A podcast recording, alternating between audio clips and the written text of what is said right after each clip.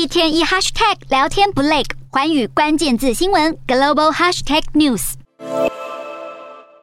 以色列议员们即将在下星期投票表决解散国会。现任的右翼总理班奈特将会下台，由外交部长拉皮德接任临时总理，直到新选举再次发生。然而，以色列这三年来已经经过五次大选，长期走在政治动荡的危险边缘上。暂时接棒的拉皮德表示，在新选举展开前不会一昧空等，而是要努力解决当前挑战。即将解散的联合政府是由八个政党组成，从左翼一直到宗教保守派，甚至还有支持巴勒斯坦的伊斯兰党派，政治立场南辕北辙。但他们因为不满前总理尼坦雅胡长期执政，在去年成功团结起来，组建了联合政府。这个由班奈特领导的联合政府上台才刚满一周年，先前还成功通过了以色列三年来第一份政府预算案。不过在近期却接连遭遇挫折。首先是班奈特的盟友在四月宣布退党，让执政联盟失去了国会多数席。接着在六月初，一项牵扯到以巴问题的投票案一反常态的被否决挡下，进一步揭开了联合政府的内部分歧，